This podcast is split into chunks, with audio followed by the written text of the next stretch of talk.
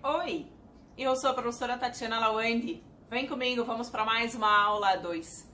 Olha só, já gravei um vídeo sobre concubinato, já está no ar, né? O que é concubinato, quais os efeitos jurídicos disso, tá?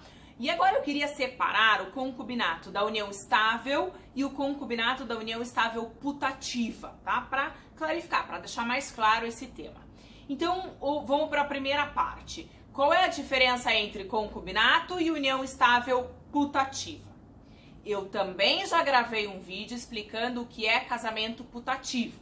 Vamos retomar para uh, fazer aqui o paralelo com união estável putativa. A situação uh, de putatividade, vai, mas o, que, que, é, uh, o que, que é a pessoa que está em situação putativa? Legítima defesa putativo, casamento putativo, união putativo.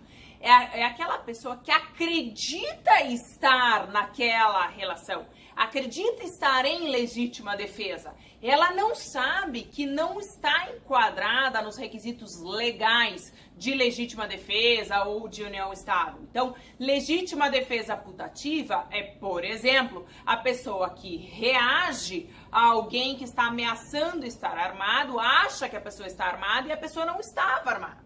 Né? Reage achando que estava em uma situação de risco e no fim não tinha risco nenhum. Então ele imaginou, achava, acreditava realmente que precisava se defender. Casamento putativo é aquela pessoa que acha que está num casamento correto, justo, de acordo com o ordenamento jurídico brasileiro, mas não está. Por exemplo, ele está casando com o seu irmão. Ou porque não sabe que é seu irmão, ou porque não sabe que não pode casar entre irmãos, hipoteticamente, quer dizer, acha que está fazendo a coisa certa. União estável putativa, então é nesse mesmo raciocínio. A pessoa está numa união que acredita estar em conformidade com o ordenamento jurídico. Ela não sabe que aquela união estável é nula. É nula porque não preenche os requisitos legais, porque não é uma união estável aceita pelo ordenamento jurídico. O grande exemplo de união estável putativa é aquela em que a pessoa não sabe, friso aqui bem, hein? não sabe que o seu companheiro, a sua companheira é casada. E esta companheira é casada e mais, mantém ainda este casamento. Só que eu não sei disso. Quer dizer, eu estou nessa relação acreditando que ela está livre para ficar comigo, mas na verdade ela é casada e mantém ainda hoje esse casamento, portanto ela não poderia estar comigo. Mas eu não sei disso tá? Então, qual é a diferença entre uh, união estável putativa e concubinato? A boa fé, a ciência. Como eu disse no vídeo sobre concubinato, um dos requisitos para estar caracterizada esta relação concubinária é um C, lembram que eram dois Cs? O primeiro C é a ciência. Então, está em concubinato aquela pessoa que sim sabe que o outro não é livre para ter uma união estável. Aqui na união estável putativa, a situação é putativa exatamente porque eu tô de boa fé. Eu não sei que ele ou ela não poderiam estar em união estável comigo. Então, a primeira diferença aí que eu queria trazer é do concubinato com a união estável putativa. No concubinato, há sim a ciência de que o outro é casado e ainda tem esta relação, tá? E na união estável putativa eu não sei, eu acredito, eu tô sendo enganada, ele tá mentindo pra mim, tá? Ele me engana mesmo. Bem, o STJ disse recentemente num julgado agora no final do ano de 2018, disse o seguinte, olha, é num caso concreto, era uma relação é, heteroafetiva, disse o seguinte, não era crível uma mulher alegar uh, que estava em união estável putativa quando ela permaneceu por mais de 15 anos, era longa mesmo essa união, é, por mais de 15 anos com um homem casado.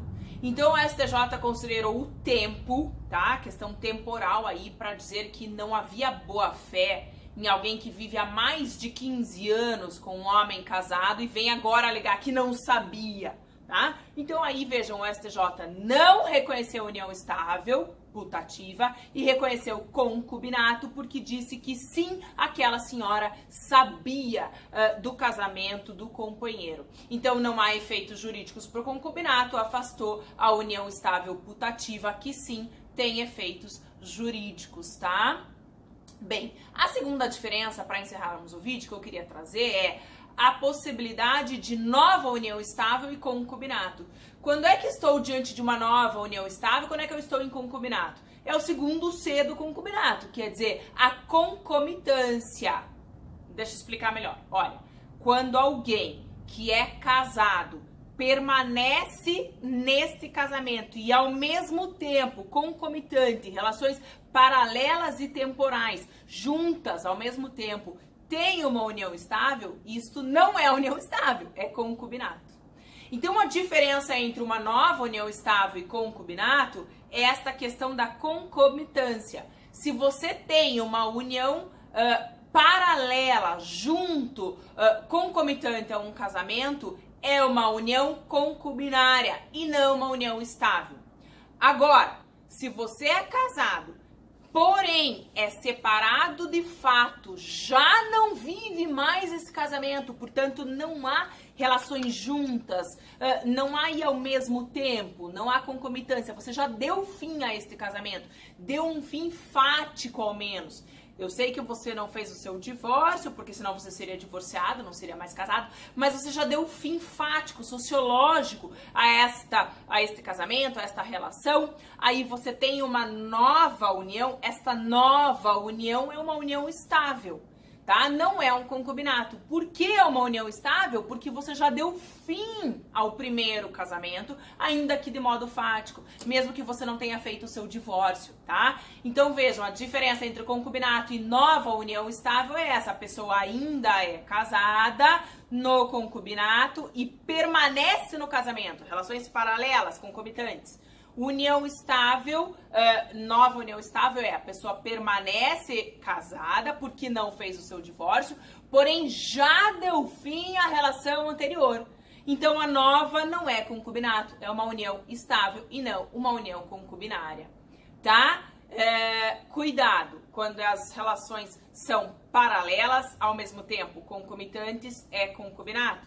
Quando há ciência, não há boa fé, eu sei que o meu companheiro, a minha companheira tem uma outra pessoa, eu tô ciente disso, é concubinato, não é união estável putativa.